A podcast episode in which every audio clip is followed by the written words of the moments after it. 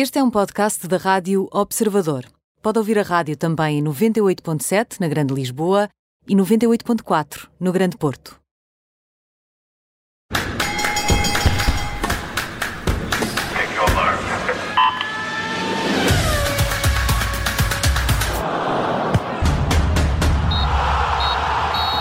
Bem-vindo a este Nem Tudo o que vai à Rede é Bola com Bruno Roseiro, Mariana Fernandes e comigo Aníbal Rebelo. Na segunda parte vai estar connosco o Presidente da Federação Portuguesa de Handball, Miguel Laranjeiro. Vamos falar dessa extraordinária prestação de ontem do handball português, conquistou um lugar nos Jogos Olímpicos. Mas vamos já de seguida eh, aos temas do dia e é por lá que começamos com o handball. Bruno Roseiro, nota 20 para a prestação dos Heróis do Mar deste handball nacional. Sim, temos de começar por aqui, porque tivemos eh, na semana passada o atletismo ao mais alto nível, agora o handball.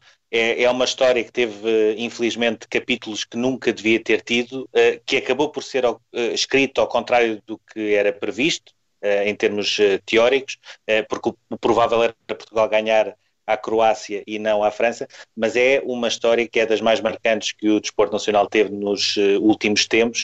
Uh, esta vitória com a França, um jogo que parecia completamente perdido.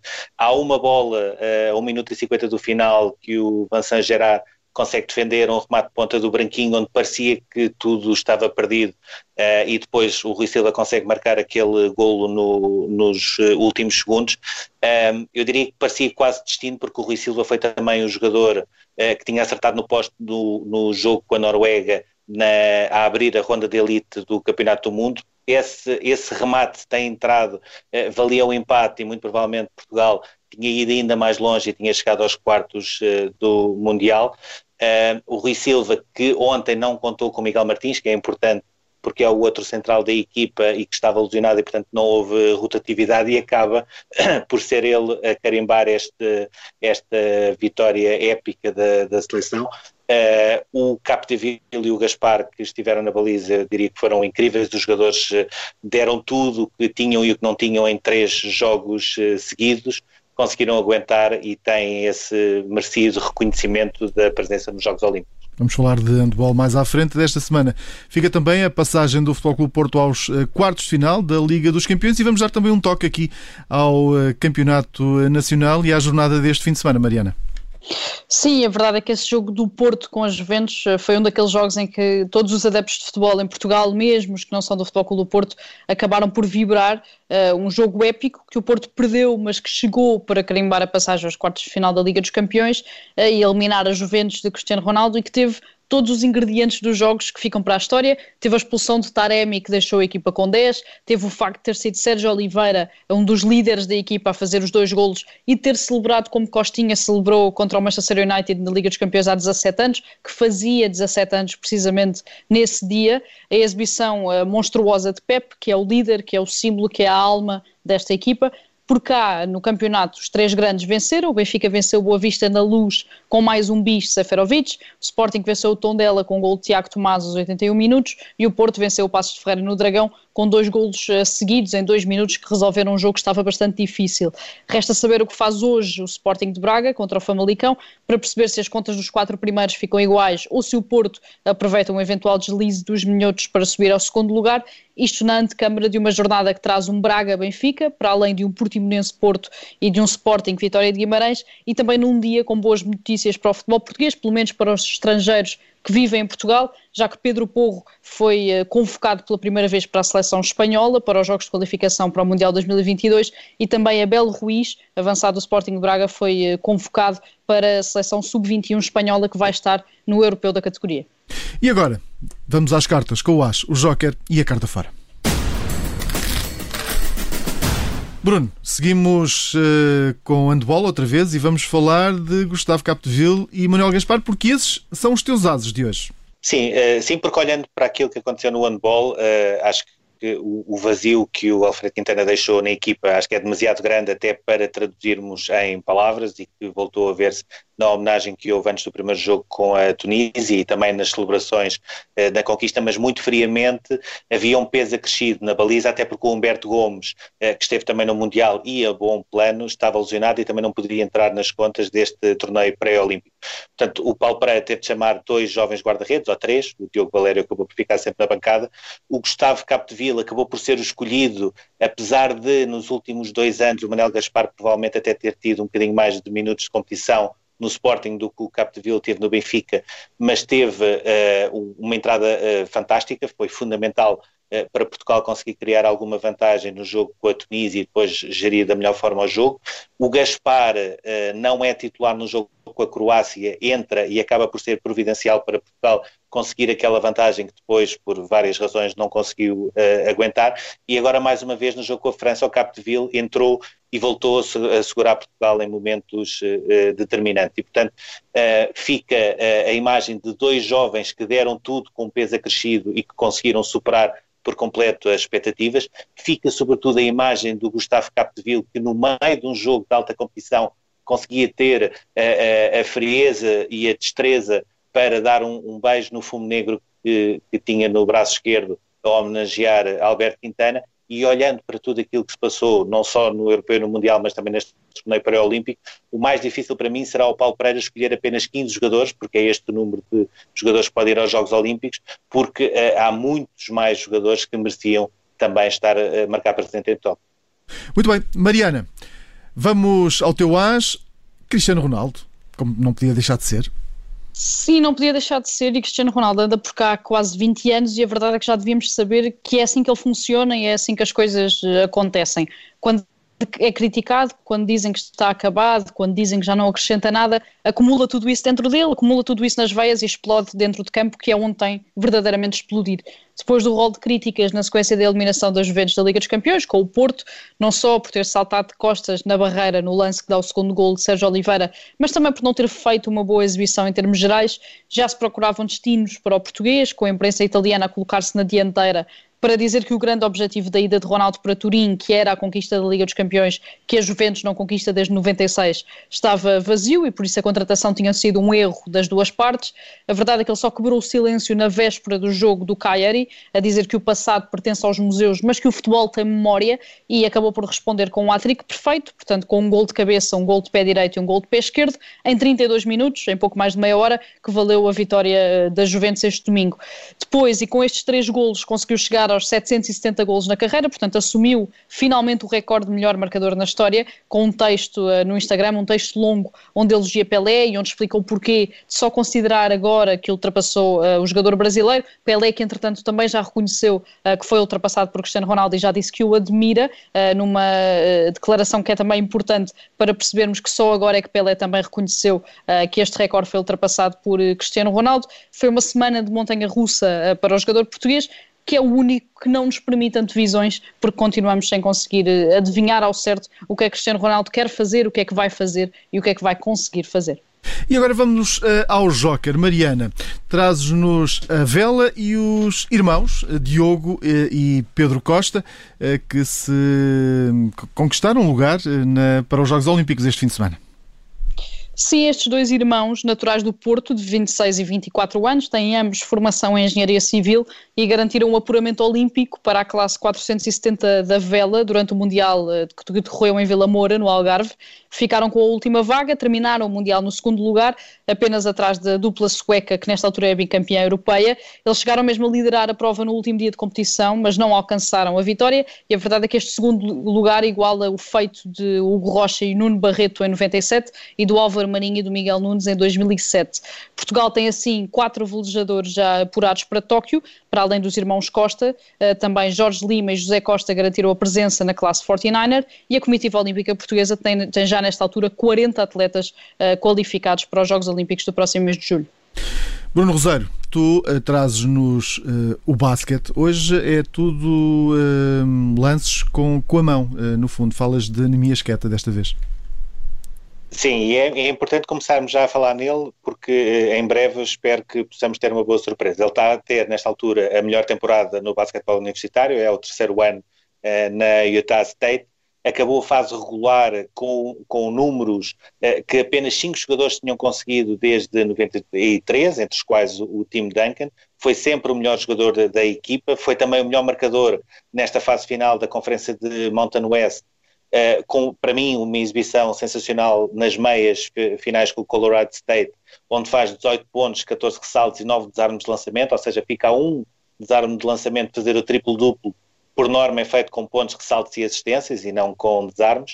Uh, tem ganho vários prémios de melhor defensor uh, da conferência, está entre os melhores defensores da, da Liga Universitária de Basquetebol e agora teve este, este condão, este prémio, digamos assim, de, apesar de ter perdido a final de conferência com os San Diego, a equipa foi repescada para o March Madness, tem um, um jogo uh, muito complicado, portanto as ambições esportivas não são muito grandes, porque o jogo com os Texas Tech Riders foram à final de 2019, não é propriamente um jogo fácil para uma equipa que não é propriamente uma grande equipa em termos nacionais, mas as esperanças de termos o primeiro jogador português na NBA são cada vez maiores, até porque o Nemias, consoante a época vai passando, melhor se vai apresentando uh, e mais palco vai tendo para os olhares da NBA. E vai ter palco aqui também na Rádio Observador e em observador.pt, porque vamos continuar a acompanhar a carreira deste jogador. Carta fora, Bruno Roseiro vai para a não resposta às várias cartas eh, do Comitê Olímpico de, de Portugal, tudo por causa da vacinação. Sim, porque para mim, eh, eh, pior do que uma resposta negativa é, em muitos casos, uma não resposta. E é isso que continua a acontecer. Ou seja, o Comitê Olímpico de Portugal já, já fez chegar a, ministros, governos, a todas as autoridades, uma carta para pedir para que a delegação nacional seja colocada como prioritada na, na vacinação uh, antes de ir para Tóquio. Não é propriamente um assunto transversal nem unânime uh, até nos países europeus, ou seja, temos casos como a Alemanha, a Grã-Bretanha ou a Itália que não avançou com esse pedido, não avançaram com esse pedido. Uh, em contrapartida, a Lituânia, a Hungria, a Sérvia ou Israel já avançaram com esse pedido e, portanto, já está confirmado que a delegação será vacinada antes de ir para os Jogos Olímpicos. Uh, muito provavelmente uh, isto também vai depender de, do, do, número de vacinas que Portugal vai receber. Ainda assim, aquilo que me parece é que já começa a ser demasiado tempo sem haver uma única resposta. E pelo menos uh, que o Comitê Olímpico de Portugal possa saber se pode ou não ter vacinas, se é ou não prioritário, para depois, a partir daí, poder avançar com o seu planeamento até aos Jogos Olímpicos. E Mariana, tu eh, vais nos falar aqui do, uh, do Gabriel Barbosa. O que é que se passa com este jogador? Passa-se uma autêntica história de filme. O Gabigol, o Gabriel Barbosa, o avançado do Flamengo, foi encontrado num casino clandestino em São Paulo com outras 150 a 200 pessoas eh, e acabou detido, embora tenha sido libertado com, com termo de identidade e residência.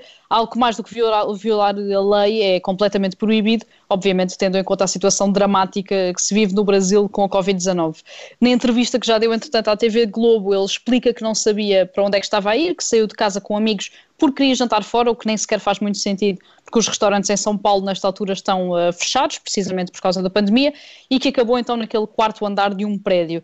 Também contrariou a versão da polícia, que disse que o encontrou escondido debaixo de uma mesa na zona VIP do casino, para onde a entrada custava mais de mil reais. Ele diz que não estava escondido, que só joga videojogos e que não joga jogos de azar.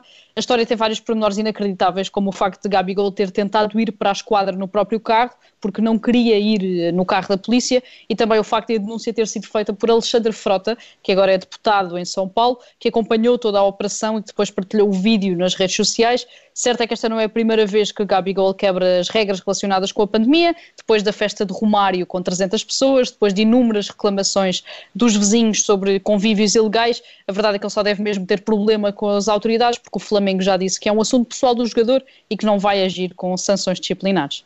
E agora eh, seguimos para o túnel.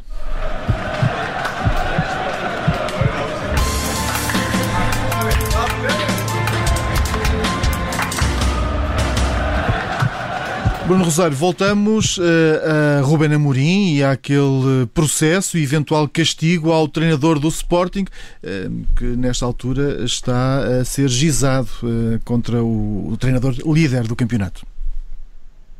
Sim, foi a notícia que marcou a última semana, mas é uma notícia que muito provavelmente não dará notícia nos próximos tempos. Ou seja, o Conselho de Disciplina, nesta altura, está a analisar a acusação que foi deduzida pela Comissão de Inquérito da Liga, na sequência de uma queixa da Associação de Treinadores, Na própria Associação de Treinadoras já houve, entretanto, até demissões. Um dos vice-presidentes, do Carlos Alberto Diniz, apresentou a sua demissão. Da parte do Sporting, existe é, essa crença que, mesmo que seja preciso levar a situação ao Tribunal Arbitral de Desporto ou ao Tribunal de, Constitucional, o clube fará de tudo para que Ruben Amorim não seja acusado. para mim, sobretudo, aquilo que sobra é uma acusação que é um conjunto de verdades de para até porque nunca o Sporting desmentiu que Ruben Amorim era o seu treinador principal, apesar de aparecer na ficha como treinador adjunto. Demorou meses e meses a ser feito e agora aparece num timing que uh, cria também muitas dúvidas. Em paralelo, houve também esta semana conhecimento de mais uma série de processos ainda do jogo do Sporting em Famalicão, para Palhinha, Neto, Fedal e Hugo Viana, mas neste caso em específico, os processos em causa poderão apenas e só levar a multas, ao contrário do que acontece com o Frederico Baranda, João Mário e o Miguel Braga, que é o diretor de comunicação do Sporting, que poderão ter outro tipo de castigos por terem visado a arbitragem. Bruno Rosário, há também aqui agora uma história que vem ali dos lados uh, da luz, que tem a ver com o que foi escrito no jornal do, do Benfica. Há um mal-estar uh, que se vive no clube nesta altura. Porquê? Sim, porque eh, muita gente está a olhar para a presença do, do Paulo Gonçalves num dos camarotes eh, do Estádio da Luz, no jogo com o Benfica que Boa Vista, e está a fazer disso um caso.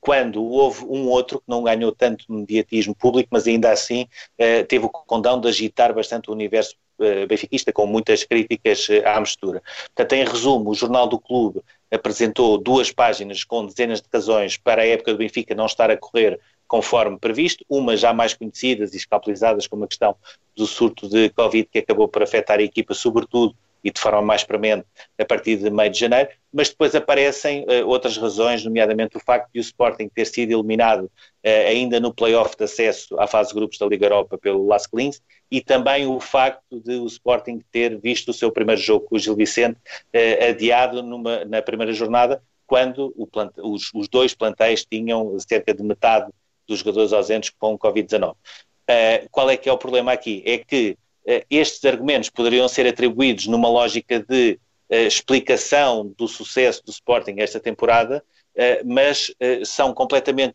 desproporcionais e erráticos quando a análise que está a ser feita é aquilo que correu mal na época do Benfica. E o universo Benfica, e muita gente se foi manifestando através das redes sociais e não só, quis também fazer quis dar também seu, a sua perspectiva, dizendo que não se revia naquele tipo de análises que acabou por aparecer. Muito bem, Bruno Roseiro, Mariana Fernandes, vamos estar à conversa na segunda parte deste programa com Miguel Laranjeiro, Presidente da Federação Portuguesa de Handball. Até já.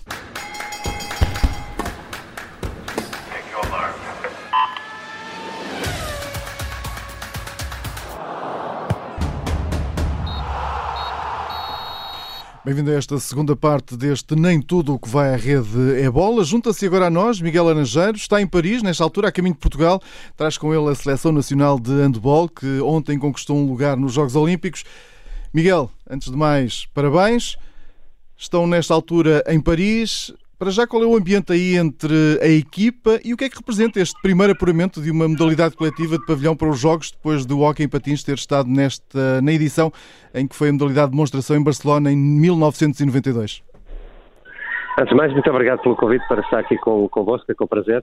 Uh, bem, como imagina, é, de festa e de, de, de alegria e da minha parte um grande orgulho neste grupo de, de, de atletas e equipa técnica um, ehm, que foram absolutamente extraordinários. Se nós uh, imaginarmos o que foi, enfim, para além do ano que todos passaram de afastamento, de pandemia, etc., o que foram as últimas semanas com uh, o desaparecimento uh, do Alfredo Quintana, que naturalmente deixou marcas e uma tristeza profunda em todos. Um, e depois o que foi também eh, três jogos em três dias, com um jogo, enfim, uh, com a Croácia, para quem sabe alguma coisa de handball percebe que, enfim, podia ser de uma forma diferente. Aquele jogo ontem com a França, em território francês, foi absolutamente memorável por muitos e muitos anos. E, portanto, é, é uma sensação de ver cumprido, o, que, o que traz ainda esse sentimento de, de orgulho, uh, porque uh, conseguiram ultrapassar, conseguiram uh, atingir objetivos desta complexidade e desta responsabilidade com todas as adversidades que, que, que há pouco referi. E, portanto, estão todos de parabéns. É um grupo excepcional, que trabalha, que é muito focado, que alia duas dimensões, a ambição e o trabalho. Porque, enfim, eu tenho dito no desporto, como um pouco na vida, se, tivermos só ambição e, não trabalho, provavelmente não chegamos a lado nenhum. Mas também se tivermos só trabalho, trabalho e nenhuma ambição, também não chegamos. E, portanto, esta conjugação de muito foco, muito trabalho, muita competência, eh, eh, eh, muita dádiva em tudo o que põe, com a ambição de querer chegar mais longe, querer representar Portugal, querer querer uh, ir mais além. Deixe-me agarrar, já falou aí um bocadinho no jogo da, da Croácia, de facto o jogo com a França de ontem foi épico, mas antes há essa derrota com a Croácia, uh, com Portugal a ter seis golos de vantagem, com uma série de, de decisões de arbitragem no final, uh, nomeadamente aquela, aquela agressão ao Rui Silva que nem, nem dois minutos valeram. Aquilo que eu lhe perguntava é, era no jogo da Croácia que estava o principal foco de Portugal depois da vitória da Tunísia? Uh, enfim, uh, eu creio que, que o selecionador colocou o foco em todos os jogos. Primeiro na Tunísia, depois na Croácia e a seguir na, na, em França, com França. Uh, mas, obviamente, era um, um jogo importante na, nesta caminhada. E, e, há pouco referiu, enfim, eu não vou falar especialmente do que aconteceu, acho que toda a gente viu e percepcionou, mas uh, isso ainda dá mais valor à vitória de ontem, porque com, eh, com essa adversidade que foi o jogo com a Croácia, uh, conseguimos, conseguiram ultrapassar essa, essa, dificuldade, enfim, e, vencer a França, que é sempre uma grande seleção, é preciso ter sempre um grande respeito por uma seleção como a seleção francesa, mas conseguimos este objetivo, este desidrato, que foi vencer Portanto, eh, é, é um caminho. É, este é um, é um trajeto, é um caminho. Eu tenho dito sempre que, eh, desde o início do mandato, eh, era essencial e é essencial que Portugal esteja com regularidade, com, com permanência nas fases finais, sejam dos europeus, dos mundiais e até dos Jogos Olímpicos, como foi o caso a partir de ontem. É? Porque já respeito, um respeito diferente pela seleção nacional, mas temos de estar temos de estar nos locais, de mostrar o, o valor que a seleção uh, tem. E isso está, está a acontecer nos últimos anos. Que estivemos no Europeu 2000, uh, eh, no Mundial de, de, janeiro passado, agora nos Jogos Olímpicos do, do verão. Temos o apuramento muito bem encaminhado para o Europeu de 2022 e essa é a estratégia que delineamos há uns anos atrás, fazer com que eh, eh, possamos ter a seleção nacional nas fases finais, eh, de uma forma permanente ou pelo menos muito regular. E é isso que está a acontecer. E isso nota-se depois também em termos da competitividade. Deixem-me dizer também, porque é justo, é mais que justo, há um trabalho dos clubes muito sério, muito, muito competente, nomeadamente o Futebol Clube Porto, que tem, tem, tem um percurso na Champions que é conhecido de todos, que tem um conjunto de grandes jogadores na, na, seleção nacional, mas também de outros, que todos, eh, aqui não há, enfim, uh, isoladamente ninguém ganha nenhum jogo, não é? E, portanto, todos os, os, atletas, que estão no Sport, que estão no, no, no Benfica, uh, Humberto, que até está no, no Povo Handball Clube, uh, que não pode estar aqui por, por lesão, mas que, que, que, esteve no Mundial, enfim, levam muito a sério a sua prestação e, e o seu desempenho nas competições onde, onde estão ou nacionais ou uh, europeias. E isso tudo conjuga. Quer dizer, aqui, enfim, se, se qual, é, qual, qual é a razão? Enfim, nunca há uma razão, é evidente. Né? Há um trabalho que vem de trás, há um trabalho nas seleções uh, jovens, há o trabalho dos clubes, uh, essencial. há, um, há, uma forma também de olhar para trás e não deitar tudo fora, que foi feito lá atrás. Às vezes é um hábito muito nacional uh, aproveitar, escolher as melhores pessoas. Uh, o selecionador nacional, Paulo Pereira, tem feito um trabalho extraordinário uh, com este grupo de, de homens. e é este conjunto, enfim, de, de, de circunstâncias que depois permitem, enfim, estes resultados. e, e estas participações.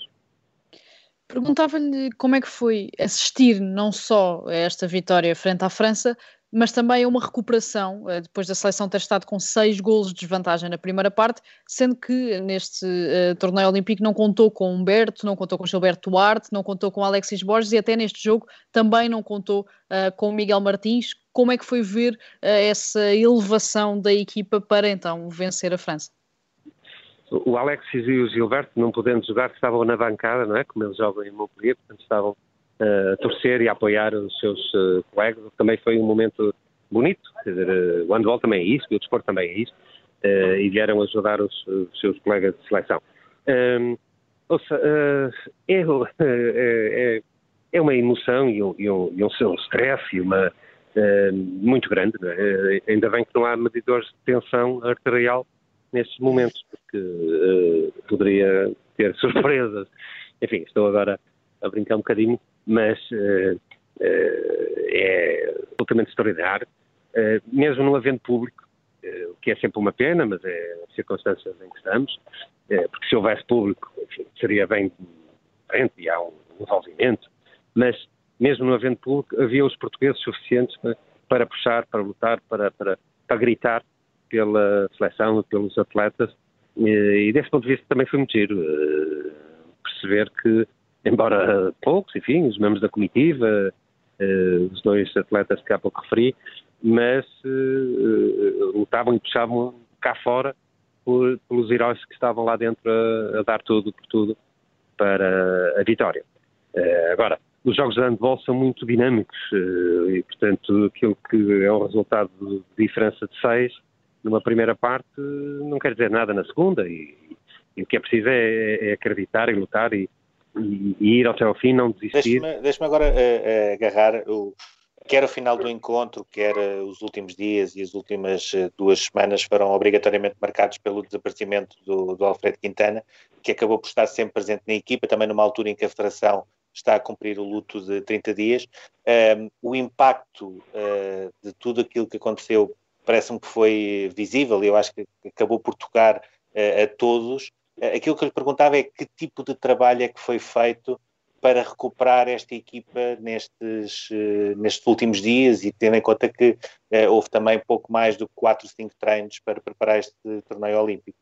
Pois, enfim, uh, houve um trabalho certamente também realizado pelo Futebol Clube de Porto, que é a equipa eh, não só de um nome significativo de atletas, como era a equipa do, Alfredo Quintana, eh, e nós, eh, enfim, o trabalho foi do, do selecionador nacional e da equipa técnica, mas primeiro de grande respeito por tudo o que estava a acontecer e, e perceber a vivência de cada um, não é? Porque cada um reage certamente de forma diferente, pela proximidade, ou pelo efetivo, enfim.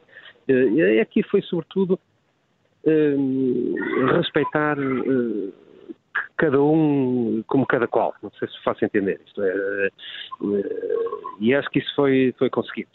Foi um choque tremendo para, para, primeiro de tudo, para a família, naturalmente, para, para o clube, mas para o handball, para a federação e para o desporto no país.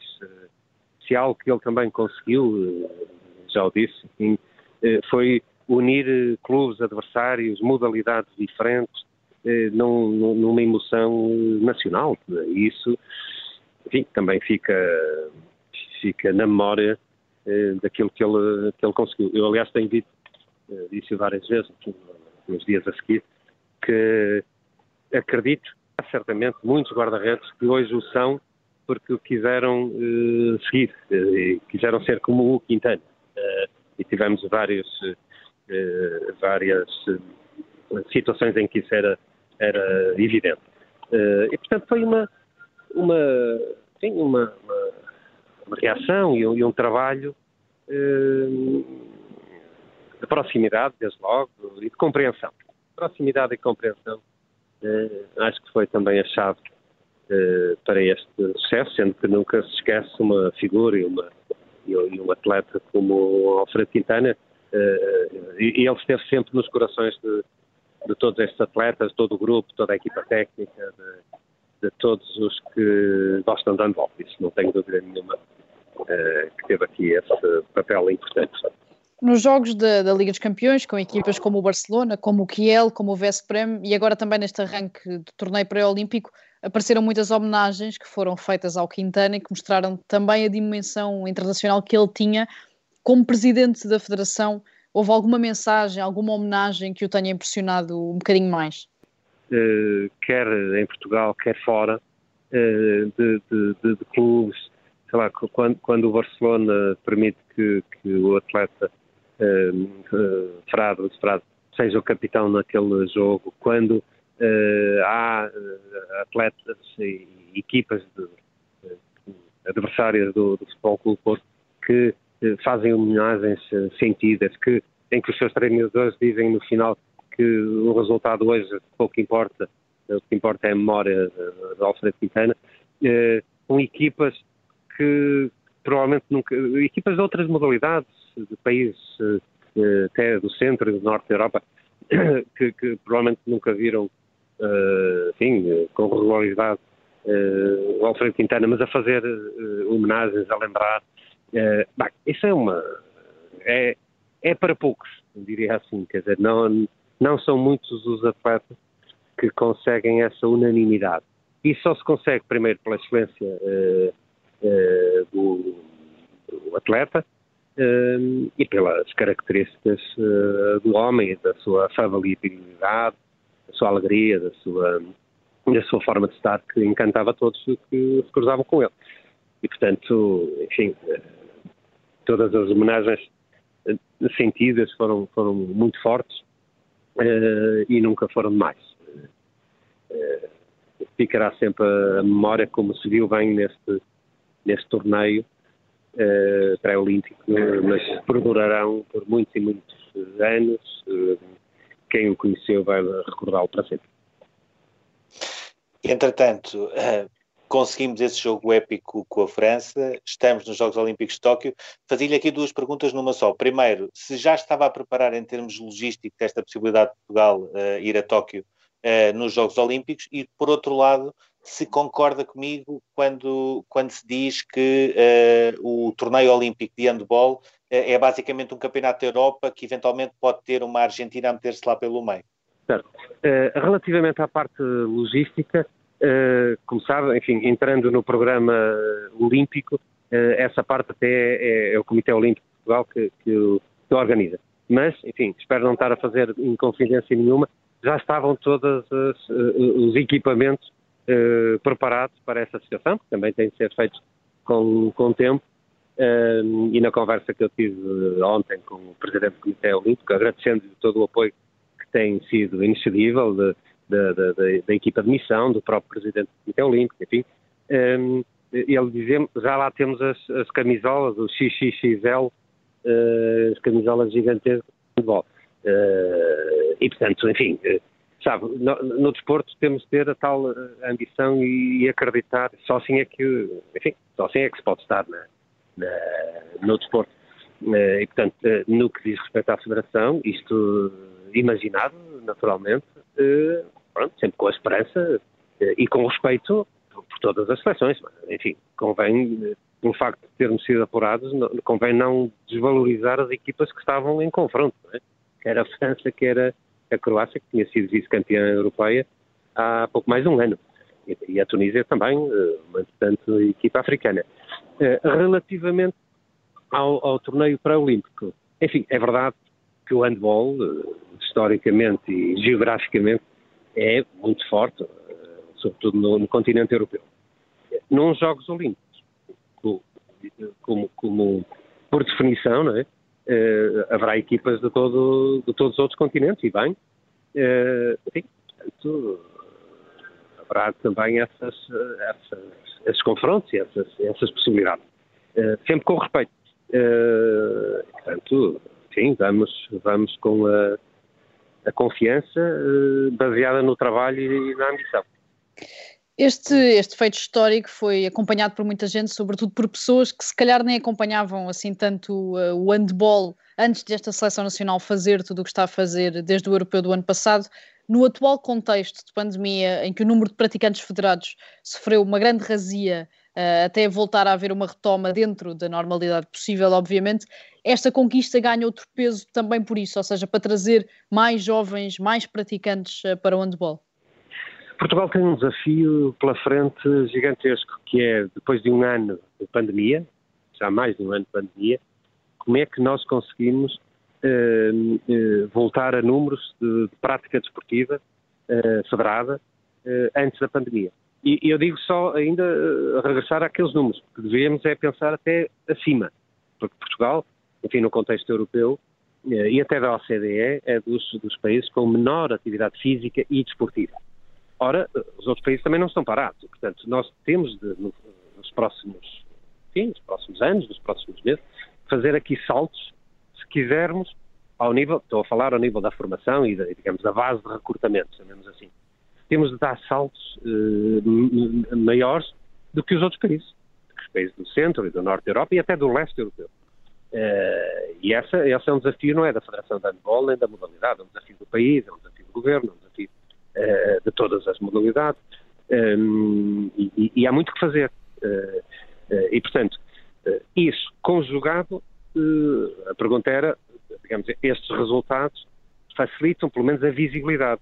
E o desporto e a, e a atração dos mais jovens da modalidade está muito centrada na, naquilo que é a televisão, no que, é, que são os jornais, as, as, as rádios, do que, do que é a projeção mediática da, da, modalidade e também da criação de ídolos e de, e de, e de atletas que os mais jovens querem, eh, querem atingir, querem seguir, querem ser como eh, eles. Eh, e, portanto, é muito positivo e isso tá, estava também no nosso plano estratégico, denominamos Rumo 2028, eh, esta eh, a visibilidade associada depois também ao aumento da base de recrutamento para a modalidade. Este ano é absolutamente atípico, enfim, eh, estamos todos a, a gerir o dia a dia e é muito difícil, tem sido uma gestão sempre muito complexa, porque, enfim, ninguém sabe qual é a próxima quinzena, o que é que vai acontecer na próxima quinzena, não sabemos nós, não sabem os clubes, não sabem os pais.